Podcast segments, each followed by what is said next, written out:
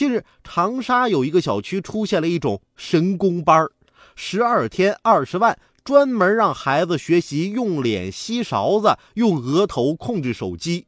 该校负责人称，可以培养孩子全脑灵动，进行通感。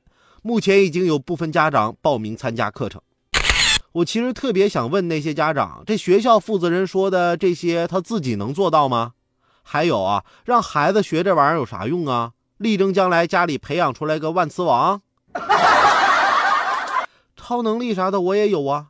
我的超能力是啥？我能帮姑娘找对象啊。我发现每次我对哪个女的表白之后，她们都说自己已经有男朋友了。